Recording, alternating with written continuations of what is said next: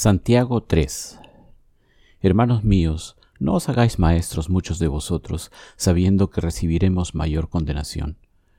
Porque todos ofendemos muchas veces. Si alguno no ofende en palabra, éste es varón perfecto, capaz también de refrenar todo el cuerpo. He aquí nosotros ponemos freno en la boca de los caballos para que nos obedezcan, y dirigimos así todo su cuerpo. Mirad también las naves, aunque tan grandes y llevadas de impetuosos vientos, son gobernadas con un muy pequeño timón por donde el que las gobierna quiere. Así también la lengua es un miembro pequeño, pero se jacta de grandes cosas. He aquí cuán grande bosque enciende un pequeño fuego. Y la lengua es un fuego, un mundo de maldad. La lengua está puesta entre nuestros miembros y contamina todo el cuerpo, e inflama la rueda de la creación, y ella misma es inflamada por el infierno. Porque toda naturaleza de bestias y de aves y de serpientes y de seres del mar se doma, y ha sido domada por la naturaleza humana. Pero ningún hombre puede domar la lengua, que es un mal que no puede ser refrenado, llena de veneno mortal. Con ella bendecimos al Dios y Padre y con ella maldecimos a los hombres que están hechos a la semejanza de Dios. De una misma boca proceden bendición y maldición. Hermanos míos, esto no debe ser así. ¿Acaso alguna fuente hecha por una misma abertura agua dulce y amarga? Hermanos míos, ¿puede acaso la higuera producir aceitunas o la vid higos? Así también ninguna fuente puede dar agua salada y dulce. ¿Quién es sabio y entendido entre vosotros? Muestre por la buena conducta sus obras en sabia mansedumbre. Pero si tenéis celos amargos y contención en vuestro corazón, no os jactéis ni mintáis contra la verdad, porque esta sabiduría no es la que desciende de lo alto, sino terrenal, animal, diabólica. Porque donde hay celos y contención, allí hay perturbación y toda obra perversa. Pero la sabiduría que es de lo alto es primeramente pura, después pacífica, amable, benigna, llena de misericordia y de buenos frutos, sin incertidumbre ni hipocresía, y el fruto de justicia se siembra en paz para aquellos que hacen la paz. Santiago 4 ¿De dónde vienen las guerras y los pleitos entre vosotros?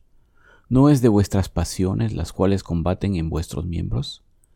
Codiciáis y no tenéis, matáis y ardéis de envidia, y no podéis alcanzar. Combatís y lucháis, pero no tenéis lo que deseáis, porque no pedís.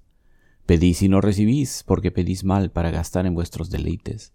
Oh almas adúlteras, ¿no sabéis que la amistad del mundo es enemistad contra Dios? Cualquiera, pues, que quiera ser amigo del mundo se constituye enemigo de Dios.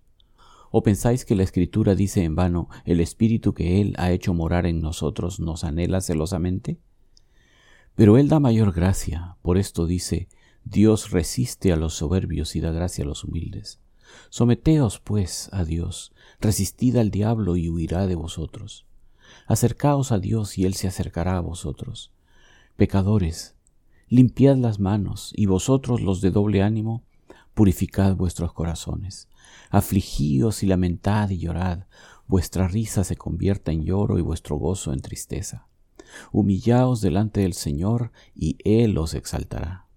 Hermanos, no murmuréis los unos de los otros. El que murmura del hermano y juzga a su hermano, murmura de la ley y juzga a la ley. Pero si tú juzgas a la ley, no eres hacedor de la ley sino juez. Uno solo es el dador de la ley, que puede salvar y perder. Pero tú, ¿quién eres para que juzgues a otro? Vamos ahora los que decís, Hoy y mañana iremos a tal ciudad y estaremos allá un año y traficaremos y ganaremos, cuando no sabéis lo que será mañana. Porque, ¿qué es vuestra vida? Ciertamente es neblina que se aparece por un poco de tiempo y luego se desvanece. En lugar de lo cual deberíais decir, si el Señor quiere viviremos y haremos esto o aquello.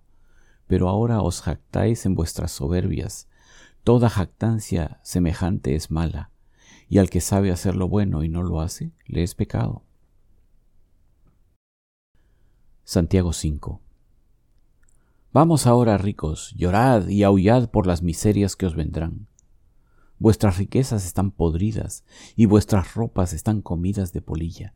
Vuestro oro y plata están enmohecidos, y su moho testificará contra vosotros y devorará del todo vuestras carnes como fuego. Habéis acumulado tesoros para los días postreros.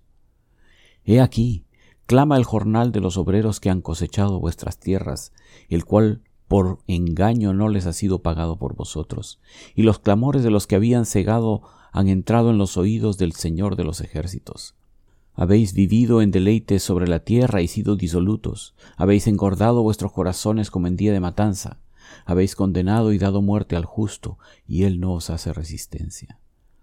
Por tanto, hermanos, tened paciencia hasta la venida del Señor. Mirad cómo el labrador espera el precioso fruto de la tierra, aguardando con paciencia hasta que reciba la lluvia temprana y la tardía.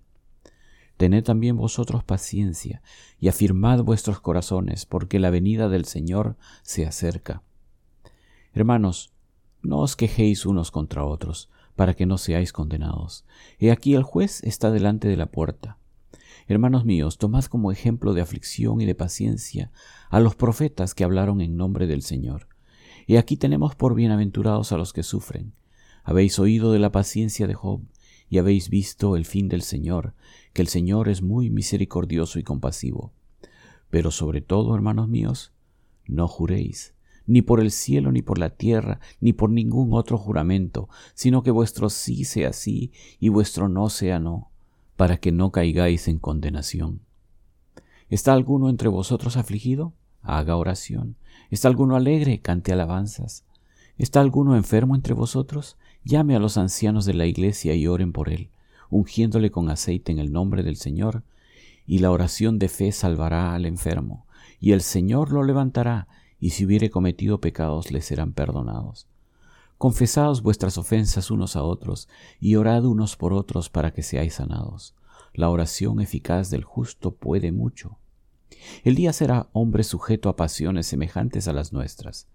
Y oró fervientemente para que no lloviese, y no llovió sobre la tierra por tres años y seis meses. Y otra vez oró, y el cielo dio lluvia, y la tierra produjo su fruto.